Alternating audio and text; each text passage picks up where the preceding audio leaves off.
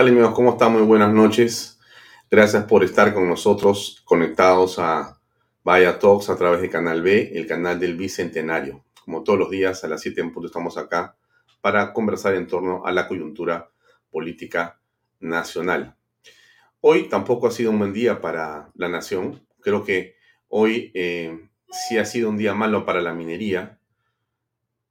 Es un día malo para el Perú como ustedes saben muy bien, lo hemos repetido acá nosotros y lo hemos dicho eh, también eh, de muchas maneras y a través de una serie de entrevistas con varios invitados en Canal B el día de hoy, pero también en las últimas semanas o meses, la minería, que duda cabe, ocupa un lugar fundamental en la mesa de todos los peruanos. Querámoslo o no, la minería tiene un papel preponderante en la conformación del Producto Bruto Interno y por lo tanto en el presupuesto que el Estado tiene para poder pagar a maestros, policías, médicos, para poder hacer obras de infraestructura, para poder entregar dinero a través de regalías o de canon en las provincias donde hay desarrollo minero.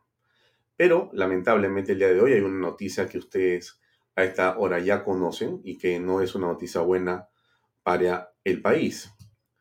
Eh, la minera Las Bambas, MMG Las Bambas, anunció que suspenderá operaciones en el Perú debido al bloqueo del corredor minero.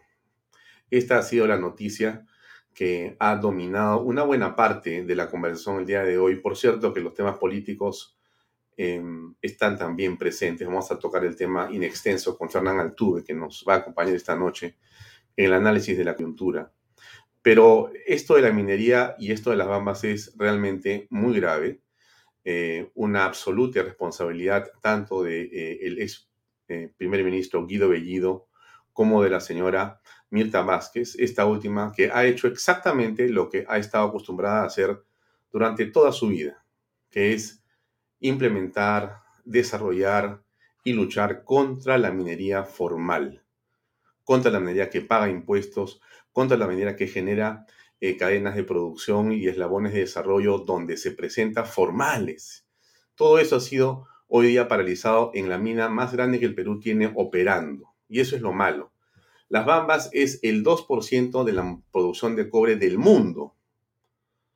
Es eh, un atentado realmente a la economía del Perú de una manera eh, salvaje, justamente en momentos en que el cobre está en una subida espectacular. Eh, las Bambas produce, entre otras cosas, cobre de una manera muy importante. Y en este momento, cuando más bien debería estar promoviéndose inversiones en diferentes partes del Perú, en el país, la política, los políticos y los gobernantes más bien van en contra del bolsillo del ciudadano. El cierre afectará al 16% de la producción de cobre del Perú, y a más de 8.000 trabajadores y proveedores de esta empresa que aporta el 1% del Producto Bruto Interno. Eh, decenas de miles de personas mayores afectadas con este tema. Es realmente una noticia muy, pero muy mala para todos los peruanos. Las pérdidas que las bambas van a generar ascienden aproximadamente a 9.5 millones diarios de dólares. Es el cálculo que ha hecho la Sociedad Nacional de Minería, Petróleo y Energía hace unas horas. Bueno, esto es eh, producto de una serie de, cosas y circunstancias. No vamos a, ahondar en realidad. El análisis no pretende ser por, en modo alguno mayor con respecto a eso. Lo haremos en los siguientes días. En la mañana tuvimos dos paneles y, dos intervenciones a través de Canal B Noticias en las redes sociales para conversar con gente que sabe del tema. Estuvo Carlos Galvez, estuvo eh, Fernando Sillonis, estuvo eh, Miguel Ferré, estuvo Joel Rivera, que es el presidente de la Asociación de Empresas Comunales, y todos al unísono han comentado el tema en relación a que es realmente penoso lo que está ocurriendo porque afecta básicamente a, en realidad a los que menos tienen. Es un golpe tremendo para la economía nacional. Bien, vayamos a los temas eh, de la coyuntura política y básicamente el presidente de la República, un gobierno a estas alturas insostenible por cualquiera que esté cerca del presidente. Y miren, el presidente estuvo hoy día en Trujillo y quiero ponerle un, par de videos cortitos de algunos segundos para que tengan ustedes idea de cuál es el ambiente que se vive. Ahí va.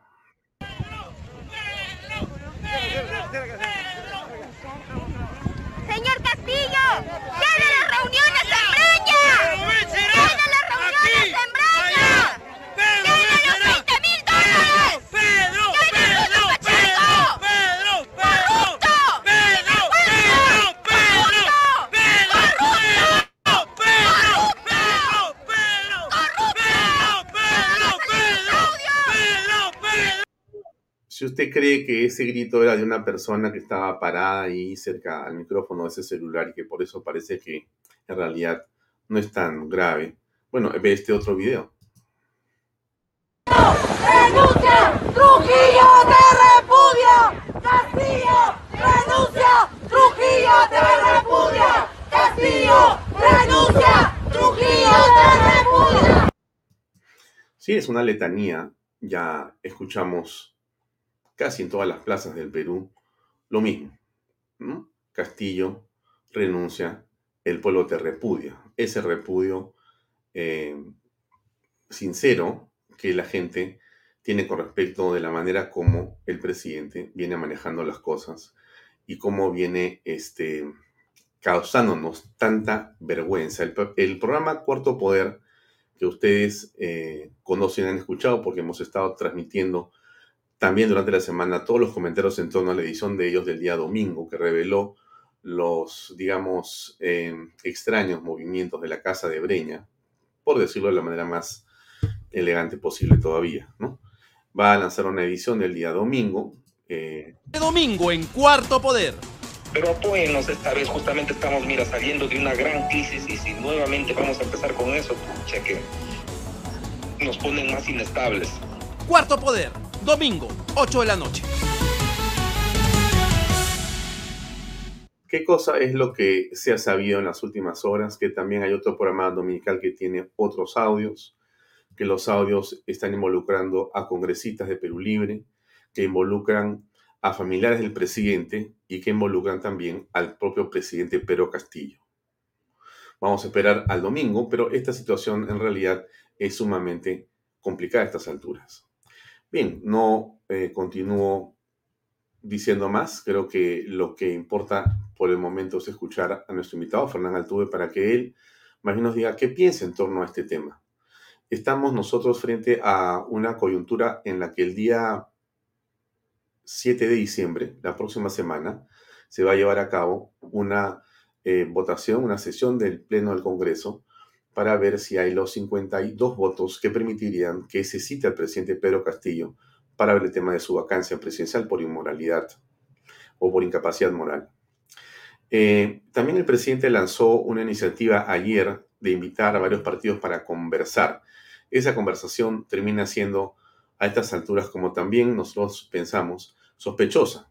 Sin duda que todo demócrata eh, debe asistir a los diálogos. La pregunta es, es un diálogo sincero, es un diálogo con el ánimo de arreglar la situación política o es un eh, llamado para pedir, digamos, eh, o como una suerte de salvavidas y está de salvarse ofreciendo algo a cambio. ¿Qué es lo que realmente está buscando el presidente dentro de ese diálogo? No sabemos. Bueno, conversemos con Fernán, que ya está conectado con nosotros aquí. Fernán, buenas noches, ¿cómo estás? Buenas noches, Alfonso, ¿cómo estás? Gracias por acompañarnos, por estar con nosotros. Yo te invito, por la invitación. Y siempre es muy grato escucharte y poder conversar contigo. Eh, ¿Cómo ves la situación política del país? Bueno, eh, con el resumen que tú has hecho antes de que yo eh, hable, creo que cualquier persona objetiva, que no tiene un compromiso ideológico, puede notar que es una situación de extrema gravedad sin ponerle un valor ético para que no digan que uno hace una carga eh, ideológica o no, eh, pero de todas maneras estamos ante una situación de gravedad.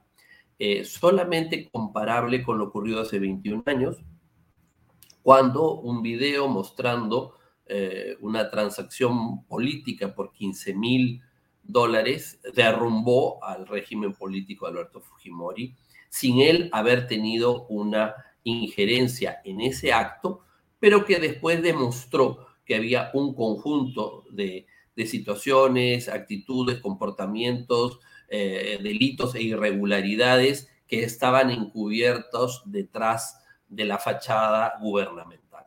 Pues hoy día estamos en una situación donde eh, un asesor no es el actor, el actor es el mismo gobernante, eh, su sobrino y su secretario general de Palacio, el cual ya de inicio aparece con 20 mil dólares escondidos en un baño, eh, escondiendo un teléfono para no delatar a cómplices y al mismo tiempo unas eh, imágenes espantosas de conflictos de intereses, violación de la ley, falta de transparencia y probablemente encubrimiento de un conjunto de delitos que se van a conocer en el momento en que estas personas dejen de tener el poder que están utilizando para encubrir sus delitos y para impedir que actúe la justicia con libertad.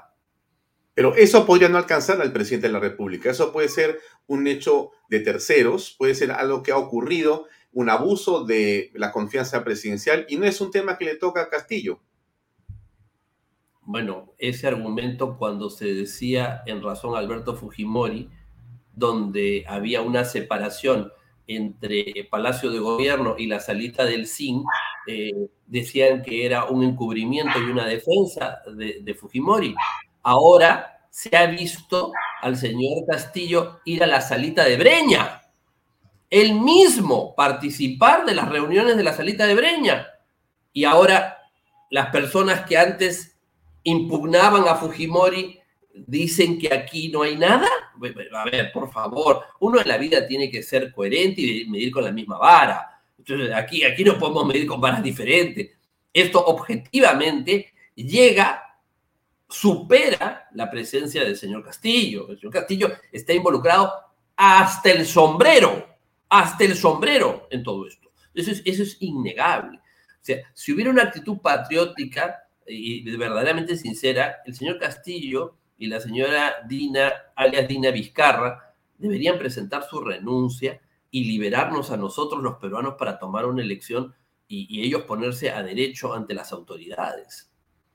Has dicho Dina Vizcarra y podría haber alguna persona que no entiende o te has equivocado de apellido. Es Dina Boluarte. No, no, no, no, ah, Estoy haciendo una, estoy haciendo una metáfora porque hay un plan de los defensores del señor Castillo en el cual eh, dicen, bueno, si no podemos sostener al señor Castillo, que está tocado, herido, en mi opinión de muerte, tratemos de salvar el tinglado, el andamiaje, el régimen de corrupción a través de la señora Vizcarra. Y venirnos con el cuento de que quieren que se vaya porque es mujer, porque es algún, alguna idea idiota para, para sostenerla. Y utilizarla a ella sostenerla a ella como sostuvieron a Vizcarra después de la salida del señor Kuczynski para continuar medrando políticamente en este régimen de 20 años de corrupción que cada día se hace más insostenible. Entonces, la señora Vizcarra no, la señora Dina Vizcarra eh, o Boluarte, alias Vizcarra II, no va a poder solucionar el problema político. El único que puede solucionar el problema político del Perú son los peruanos a través de unas elecciones libres, transparentes y con órganos electorales eh, renovados. Aquí, junto con el señor eh, Castillo, se tiene que ir eh, los miembros del Jurado Nacional de Elecciones, que son responsables de lo que está pasando. Se tiene que ir la fiscal de la Nación, que ya, bueno, definitivamente no puede continuar, y los miembros de la Junta Nacional de Justicia, todos se tienen que ir, porque todos son, en cierta manera, gente cómplice de lo que está pasando. Claro, Fernán, pero una, una atingencia. vamos a ver, em, te pueden decir que en realidad eh, Dina Boluarte, primero que le corresponde eh, asumir la presidencia, si es que el señor Castillo o renuncia o es vacado. Segundo, que ella eh, alguien que está al margen del señor Pedro Castillo en el asunto de la casa de Breña y otras cosas más.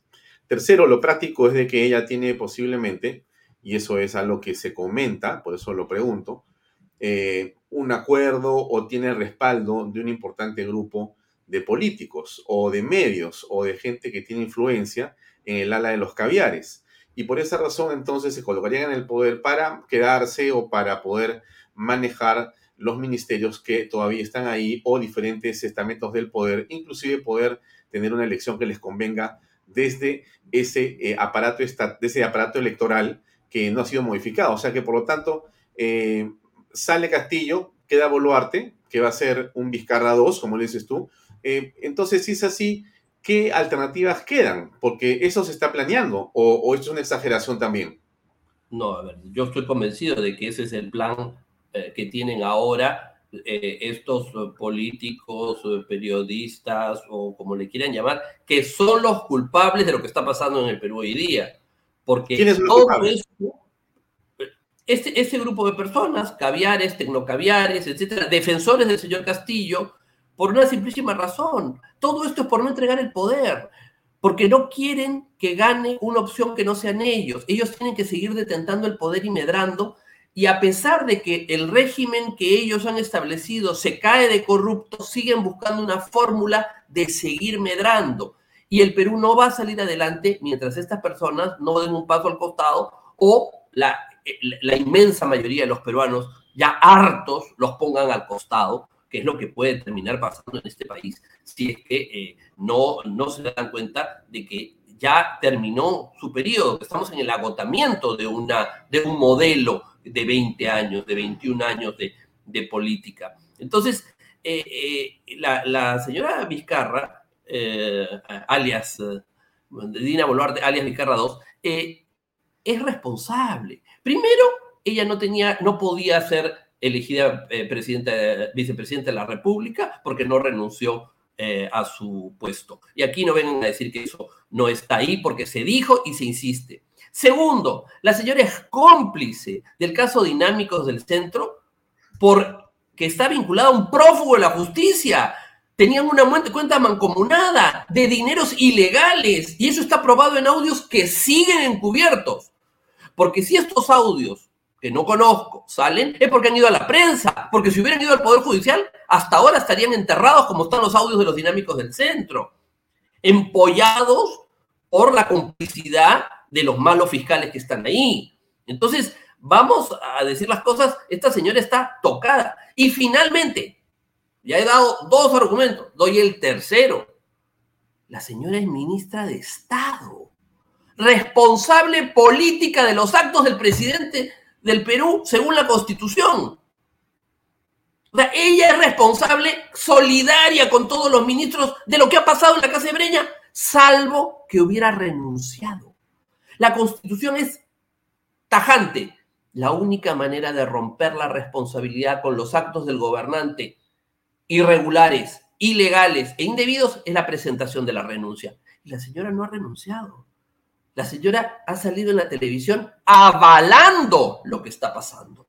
Por lo tanto, la señora es cómplice, cómplice constitucional y responsable constitucional de lo que está pasando. En la responsabilidad administrativa, penal, patrimonial. Entonces, ¿qué van a decir? Ahora, no, ella no tiene nada que ver, como que no tiene nada que ver. No, pues vamos a... vamos, pero, pero ella puede sentirse muy segura, Fernán, y puede decir, ah, no va a pasar nada, o sea, yo tengo todo el cabaraje, tengo a medios que podemos, tenemos a, todas las ONGs, ¿cuál es? Ha venido este, Almagro a santificarnos.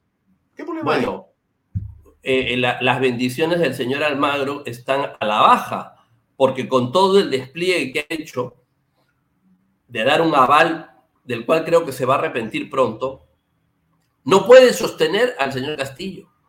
Y yo creo definitivamente que la señora eh, Boluarte, si es impuesta contra la voluntad del Perú que quiere poner fin a este sistema corrupto y todos sus personeros, también caerá. O sea, mira, Alfonso, lo he dicho en tu programa y en otros programas. Este gobierno nacido del crimen, del delito, del fraude, iba a comportarse como su origen. Y estamos 120 días después corroborando lo que se dijo durante la campaña electoral y el fraude posterior. De la misma manera, no, no, no por eh, hacerle competencia a Gataliz, te puedo decir que la señora Boluarte, alias Vizcarra II, no se va a poder sostener porque está comprometida en ese pozo séptico de corrupción que ha sido este gobierno. Entonces, lo que estamos haciendo, en vez de abrir el camino a unas elecciones, estamos y liberando al pueblo, estamos llevándolo a una segunda crisis constitucional, repitiendo de la manera más irresponsable los errores de PPK Vizcarra. Ya vimos que Vizcarra salió destituido de la presidencia, siendo vicepresidente titular y sin cuestionamiento de su legitimidad de origen. Peor una señora que tiene cuestionamiento en la legitimidad de origen, cuestionamiento en el origen de los recursos que le llevaron a ella y a la plancha al poder, y finalmente siendo ella responsable directa, según la Constitución, de los actos que han pasado en la salita de Breña. Mm. Ahora, eh, el presidente tiene aparentemente aliados políticos poderosos. Está eh, Alianza para el Progreso, está el Partido Morado, está Acción Popular. ¿Cómo ves tú digamos, esos apoyos? Mira, yo lo que te puedo decir es que uno de los graves problemas que está sufriendo la política peruana es que es una política que no está hecha por políticos. No están actuando políticos, sino están actuando mercaderes que usan la política para fines económicos improvisados o amateur que creen que son políticos simple y llanamente por llegar a una curul, o gente que no tiene ni la experiencia ni el conocimiento suficiente para poder administrar o gestionar o representar en la política. Hay una subrepresentación. Entonces, estas personas no tienen ni el conocimiento, digo, ni la experiencia, repito, para poderse dar cuenta que los procesos políticos son procesos orgánicos, hay momentos en los cuales las cosas florecen y hay momentos en los cuales las cosas se marchitan. Y independientemente de la voluntad que tengan ellos de querer sostener al gobernante, de querer imponer al gobernante, a la larga en la política la ley de la gravedad también existe. Y lo que se tiene que caer, se cae, se des o se baja en una pendiente ordenada o se desploma. Y eso que pasó en el año 2000, que se desplomó un régimen político, puede terminar pasando de la misma forma porque ya es insostenible. Si esas personas que tú me comentas siguen apostando por una persona utilizando un tema, una fórmula eh, eh, sanitaria contaminada, ¿no es cierto? Van a ser contaminados ellos. A los cadáveres hay que enterrarlos porque si no contaminan todo lo demás. Y estamos ante un régimen político cadáver. Cuanto más nos demoremos en enterrarlo y crear una nueva fórmula política electoral, más daño va a ser para el Perú. Mm. Ahora, eh, alguien puede decir que la última vacancia que fue la que sacó a Martín Vizcarra del gobierno, instauró eh, un régimen constitucional que fue sacado por la presión de la calle, porque renunció Merino después de dos lamentables fallecimientos. Esto eh, podría volver a ocurrir con un nuevo presidente que no le guste a unos sectores y que promuevan nuevamente marchas por las calles, violencia y que se generen lamentables nuevas fatalidades. ¿Estamos en ese riesgo o no? Bueno, yo creo que el, dominio de la calle ha cambiado de actor. O sea, quienes dominaron la calle en noviembre del año 2020 no son hoy día los que tienen la presencia popular mayoritaria se ha sustituido, o sea, se ha sustituido una mayoría sociológica por otra mayoría sociológica. Y eso es la expresión en la calle. Las marchas que convocan los, eh, los, em, insurgentes de, de, noviembre del 20 están vacías, no va nadie. No va nadie. Incluso llaman ronderos con machete y cosas por decir, y, no va nadie. ¿Por qué? Porque se ha producido un cambio en la mayoría sociológica. Y tienes una oligarquía de políticos sordos, ciegos, mudos, este, amateurs, desenchufados, que creen que pueden sostenerse contra esa mayoría sociológica que va a ir creciendo cada día más. O sea, el, señor Castillo eh, asumió el poder con una, eh, con una situación, digamos, mucho más favorable y ha dilapidado ese capital político en, en 120 días. Y eso tiene efectos en, en, la política, ¿no? Entonces, a ver, eh, vamos a decir las cosas también como son. Al señor Merino no lo sacó la calle. Eso, eso no es cierto. Al señor Merino lo sacó la traición de dos partidos parlamentarios que lo apoyaron y dijeron que iban a votar contra él para que se fuera de la mesa directiva. Al señor Merino lo sacaron sus propios aliados. Si el señor Merino tenía un frente parlamentario sólido que lo sostenía, superaba las protestas callejeras. ¿Qué partidos lo traicionaron? Bueno, los partidos, los partidos que lo apoyaron y después no lo apoyaron. El señor Acuya, que salió a decir que iba a votar en contra, después de haberlo apoyado y haber votado por la salida del señor Vizcarra, y haber traicionado al señor Vizcarra, con el que había estado feliz y contento de la manito, y Fuerza Popular, que no estuvo con el señor Vizcarra, sino en las conversaciones iniciales y lo ayudó a llegar, y después salió a decir que iba a votar en contra del señor Merino. ¿E-, ¿Eso me lo he inventado yo o es parte de la historia de Perú? Yo me lo he inventado. Si ese frente parlamentario que votó contra el señor este, Vizcarra, ¿de cuántos votos estamos hablando? No fueron 87 votos, fueron más de 100 votos, más de 100 votos. O sea, superó los dos tercios. Había un frente parlamentario para sacar al señor Vizcarra. Aceptaron la llegada de Merino y después, ¿qué hicieron? Cuando las papas quemaron, salieron corriendo. Bueno, esa es la realidad de, la, de lo que pasó. Claro, pero ahí te hago y te hacía esa pregunta para llegar a la siguiente pregunta. Si eso ocurrió en ese momento, con un Congreso que recordamos, eh, ¿por qué no podría pasar algo parecido nuevamente ahora? Porque al margen de que tengas la razón, mucha gente te la da en las redes sociales y te felicitan y te mandan saludos. Tienes muchos fans en todas partes.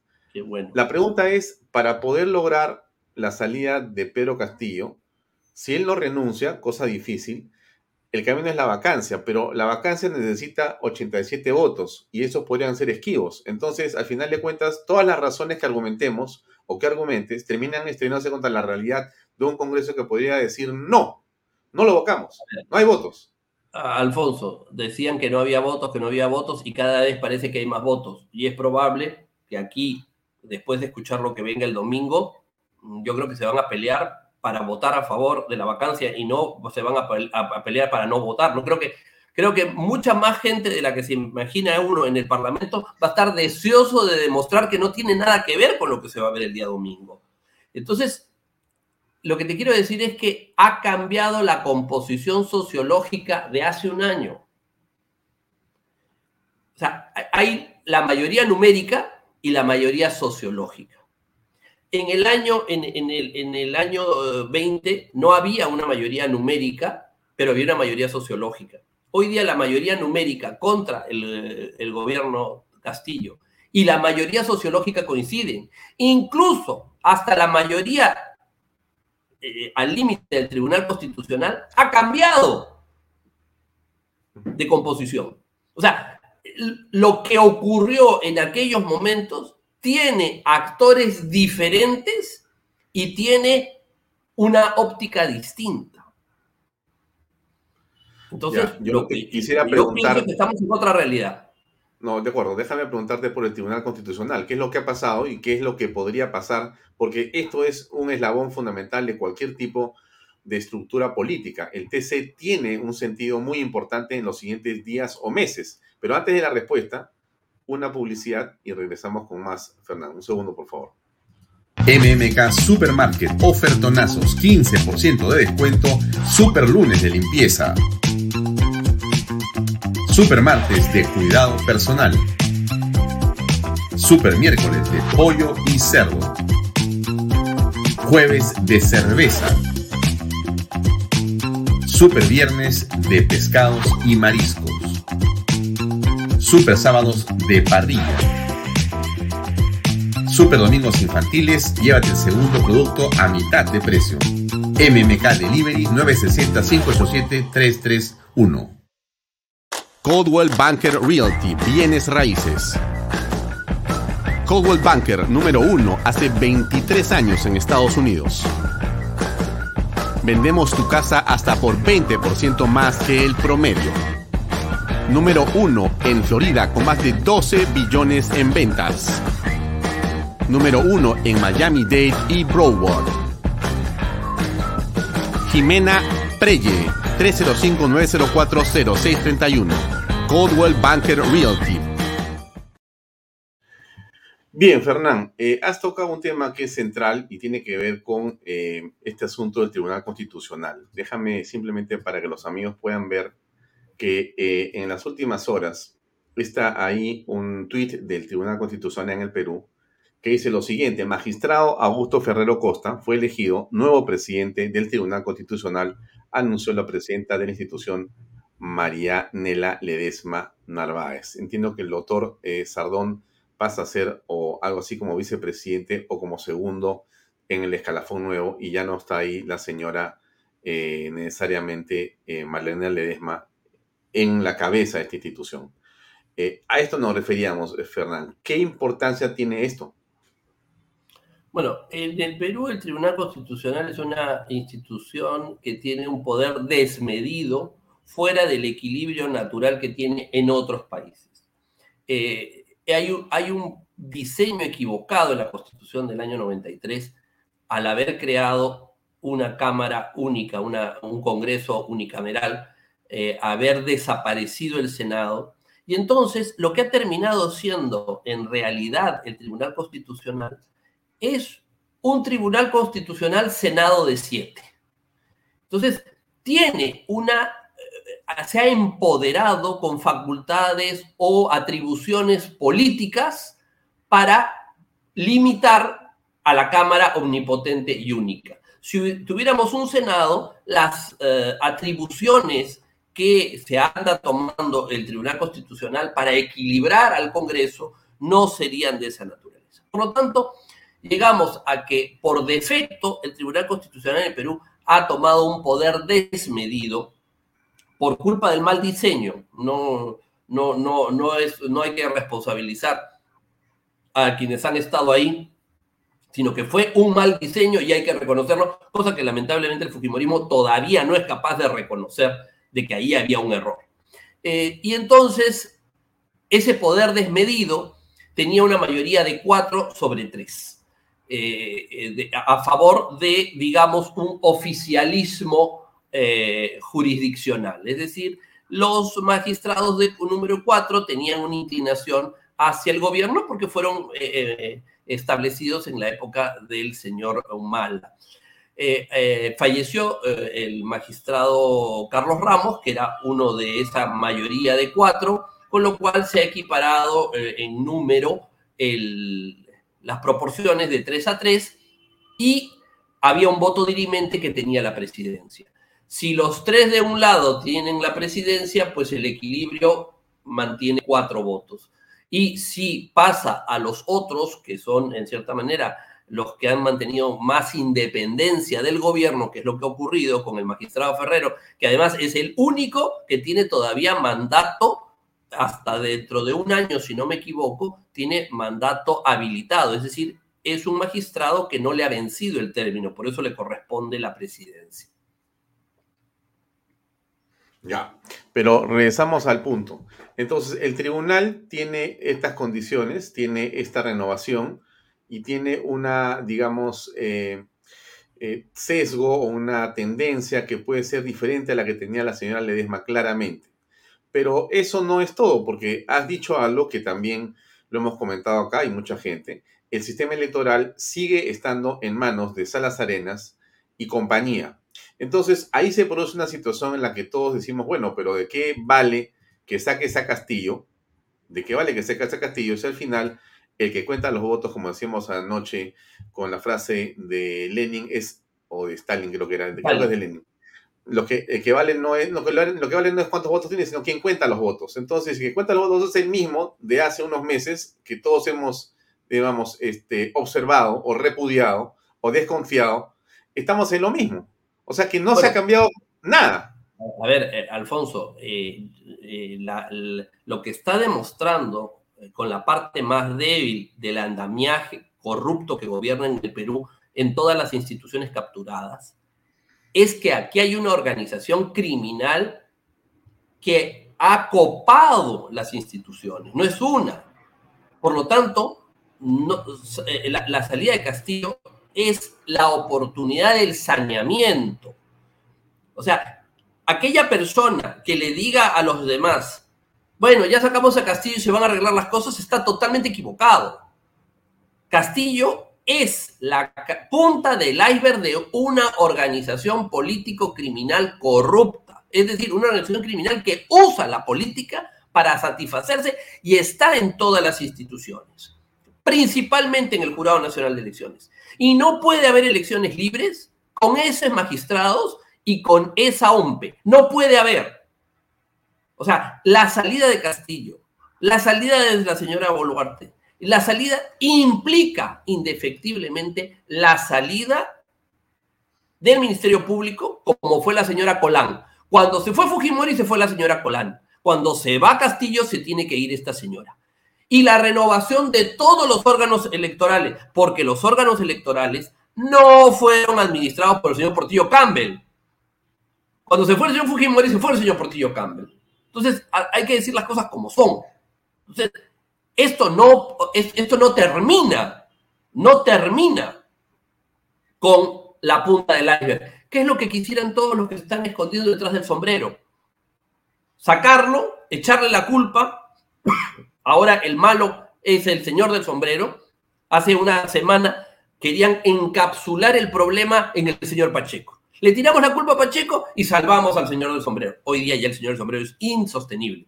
Entonces, no, es Pacheco y el del sombrero, pero salvamos a la señora eh, Boluarte, alias Vizcarra II.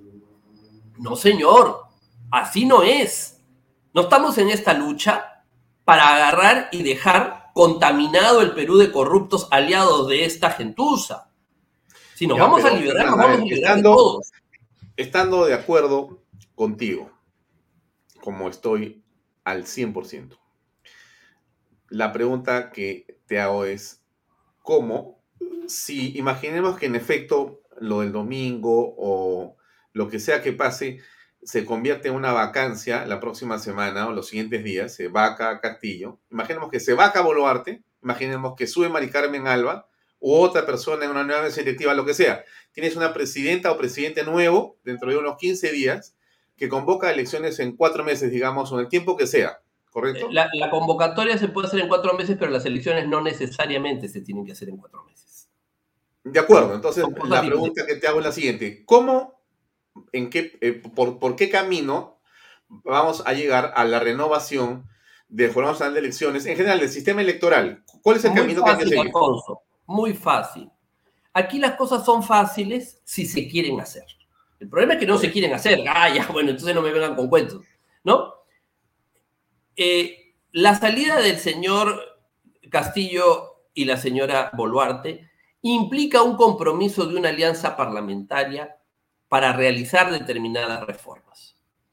Así como a la salida del señor Fujimori se pusieron de acuerdo las fuerzas políticas, incluso las de los dos lados, cosa que veo más difícil, y se hizo una reforma constitucional. En esa reforma constitucional se modificaron organismos, se modificaron reglas, se quitó la reelección y se hizo un conjunto de reformas puntuales para el proceso electoral del año 2001. Se modificaron reglas de la, de la ley electoral para ese proceso electoral. Es decir, tiene que haber un paquete legislativo de transición para poder dar una viabilidad a ese cambio que el país necesita.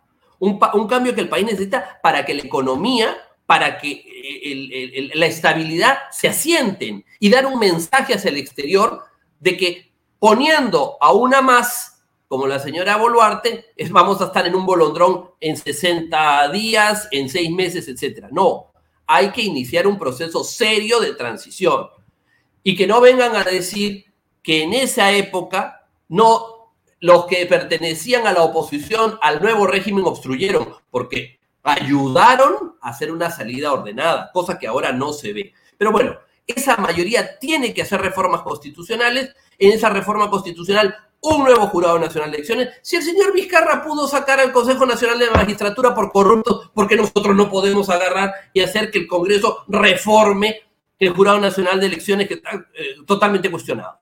Porque no puede reformar esa Junta Nacional de Justicia que es una es, el, el, el, lagartódromo del señor Vizcarra, donde tiene poder y amedrentado a los jueces y a los fiscales para que no lo toquen.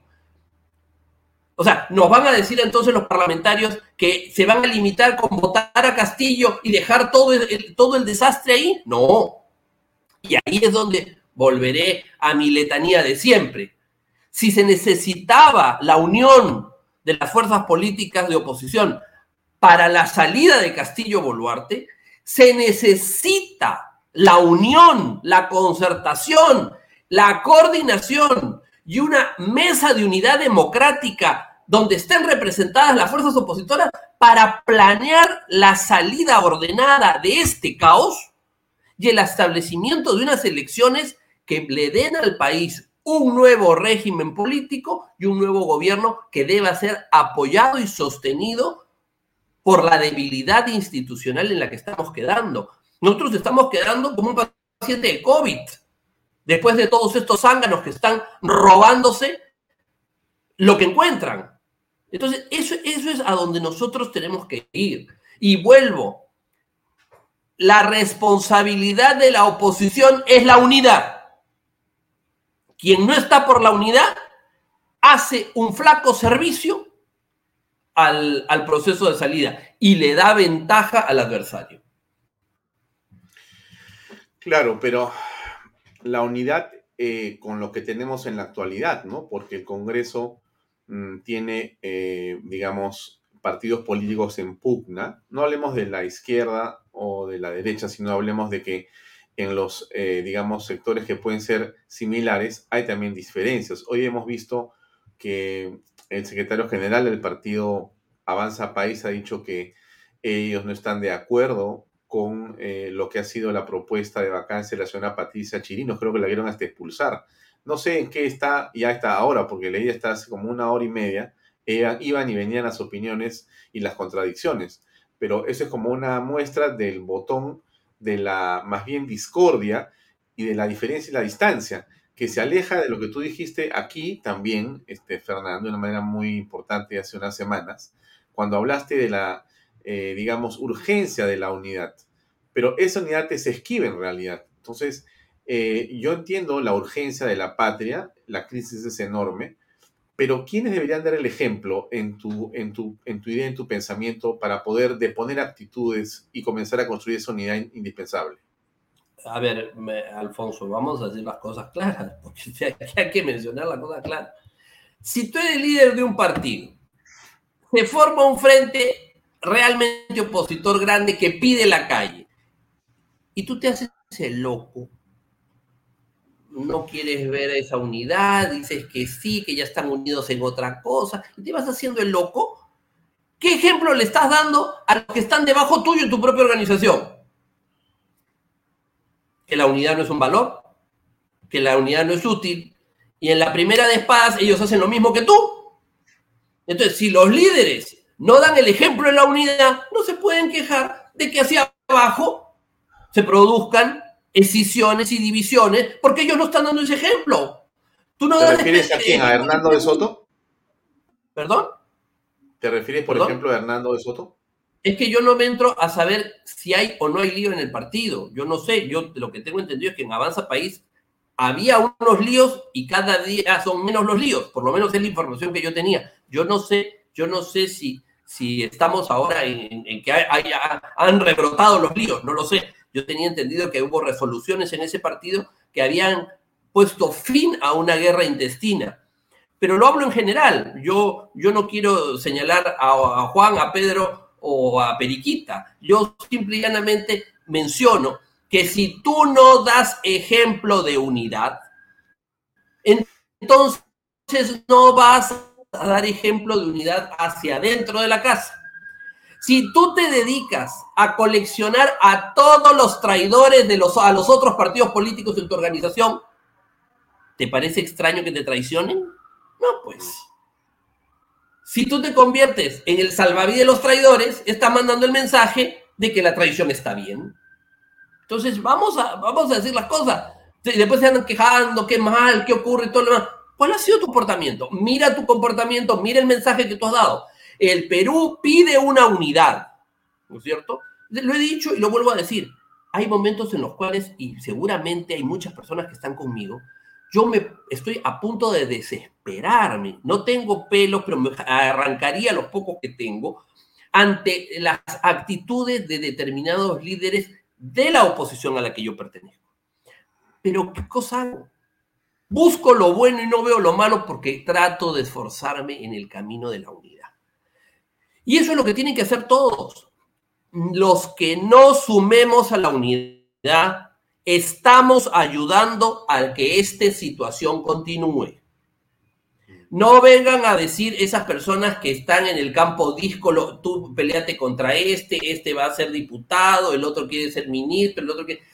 Meternos en ese lío, el que entre en esa cizaña, ese no ayuda a la unidad. Ese podría estar feliz y contento con los señores de Perú Libre y compañía, se lo regalaría. Las personas que no están en la lucha por la unidad. En la unidad no se construye con rosas, se construye con piedras, se construye con dolor, se construye con sacrificio, aguantándose los maltratos, ¿no es cierto? Pero los que estamos en la unidad, ¿no es cierto? Este, yo creo que eh, tenemos que hacer un sacrificio. Te voy a hacer un comentario, por ejemplo. Yo he tenido palabras muy fuertes porque no estoy de acuerdo con la candidatura de, a, teniente alcalde del señor Reyardo. No estoy de acuerdo, y lo he dicho, no estoy de acuerdo, no me parece. Pero he tenido una conversación con él, ¿no? Y él sabe cuál es mi opinión. Pero él lo que está es en la unidad. Y me dice, acepto tu crítica, pero nosotros estamos en un proyecto mayor. Y yo le digo, tienes toda la razón, estamos en un proyecto mayor y el proyecto es unitario. Esa actitud de Renzo Reyardo es una actitud absolutamente inteligente y, que va en la suma y no en la resta. Ya. Porque tenemos, justamente te iba a hablar de la elección, eh, que es una elección de alcaldes y de gobernadores, que es dentro de un año, un poco menos, pero ese próximo año está ya convocada. Y esa elección va a necesitar partidos políticos y uniones, eh, consensos, este, agrupaciones en todo el país. Eh, va a ser entonces algo difícil, porque creo que en enero tiene que hacerse ya finalmente las listas e inscribirse. Eh, ¿Ves tú la posibilidad de crear un gran consenso en torno a algunas agrupaciones políticas? Aquí Rafael López Aliaga, la semana pasada, el día jueves que estuvo antes del evento de la marcha del 27, este, comentó que él estaría dispuesto a ponerse a un lado en torno a que si hubiera una figura de consenso, él está dispuesto a apoyarla. Él no tenía ningún problema en hacerlo, en ponerse a un lado, dar un paso al costado, en función de la unidad y el consenso. Yo he escuchado esta misma palabra de varias personas en los últimos días, eh, este, Fernán. Bueno, ¿tú crees que eso se pueda estar construyendo de esa manera, dada la gravedad de la situación? ¿Hay ya una madurez o una gravedad bueno, como la que estamos viendo? Me gustaría que eso fuera cierto. Eh, tal vez en algunas personas y en algunos líderes, como Rafael López Aliaga, como Hernando de Soto, como Keiko Fujimori, tal vez existe el ánimo del desprendimiento. Yo no quiero decir que no. No, no, no. Eh, yo no creo en la mala fe de ellos, al contrario. Yo creo que si son líderes de la oposición, aunque esté fracturada en conjunto, es porque tienen determinadas cualidades. Ahora, creo que ellos son débiles en cuanto a los imperativos internos. Siempre aparece el asesor, el secretario general, el, consultor, el apoderado, el personero, el que te aconseja y dice, no, es que si tú te sumas, entonces se diluye tu fuerza interna, el partido se mueve, ya no te van a apoyar, tú tienes que hacer... Entonces siempre, siempre está ese geniecillo del mal que te dice, eh, sumando pierdes. Cuando en la política de verdad, sumando sumando y sumando, siempre se llega adelante. La política es sumar, no restar. Pero claro, esos de los entornos, los grupitos que viven, que viven de la política, que viven de la elección, que están ahí, claro, en, un, en, en una suma estructural, ellos pierden poder. Y entonces, claro, generan inseguridades en los líderes y te empiezan a decir. Entonces, yo creo que puede que haya mucho de eso eh, dentro y que sienten que el parlamentario, el regidor te está diciendo, no, es que vamos a perder, es que se nos van a ir fulanos, se nos van a ir venganos. Y eh, pueden ellos ser débiles ante ese mm, clamor, entre comillas, de las bases, de la organización, etc. Pero ellos tienen que eh, eh, este, tomar valentía y darse cuenta de que en esta coyuntura sumar es sobrevivir, restar es desaparecer porque la gente está desesperada porque la oposición que la debe representar vaya unida.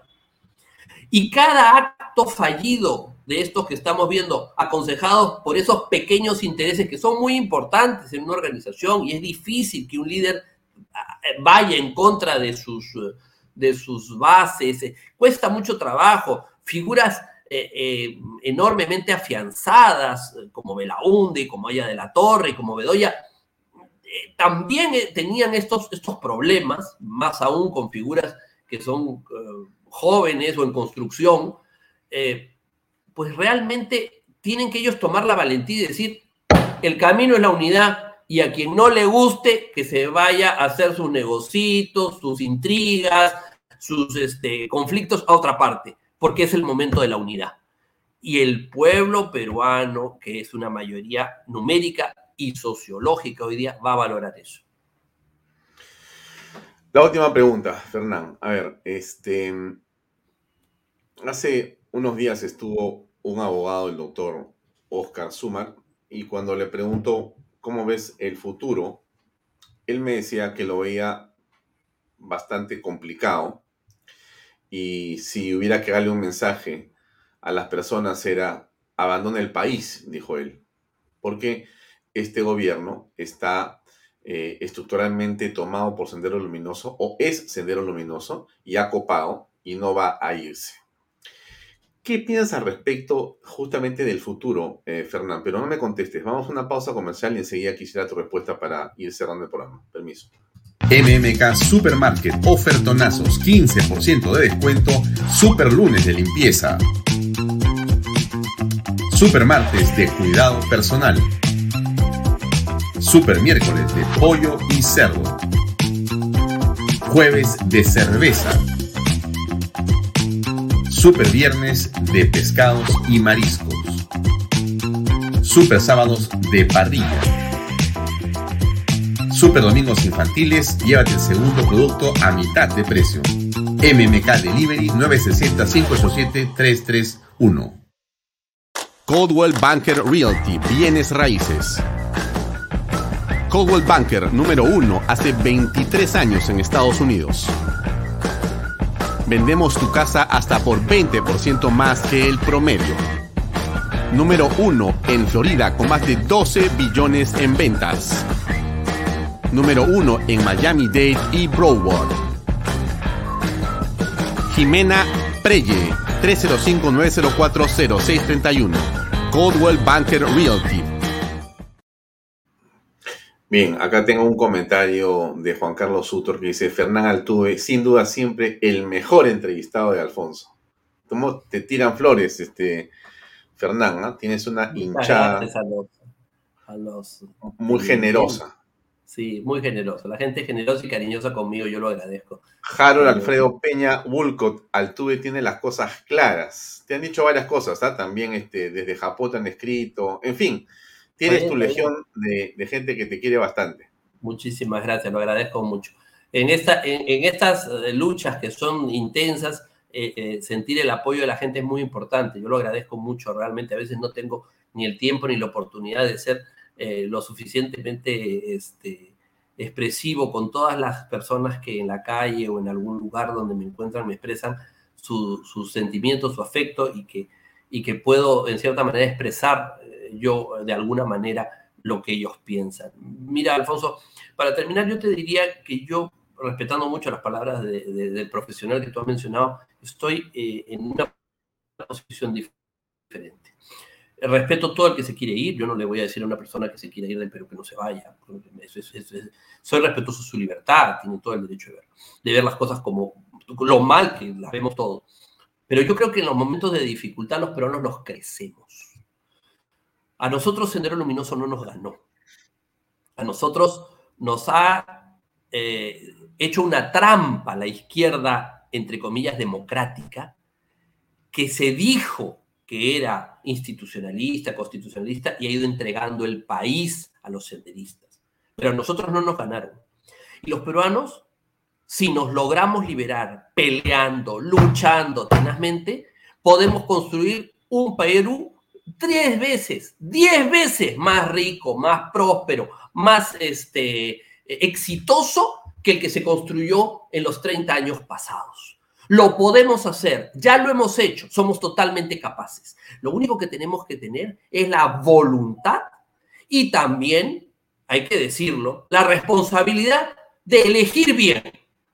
Porque también elegimos porque es bonito, porque me cae bien, por todos elementos subjetivos, no por elementos objetivos.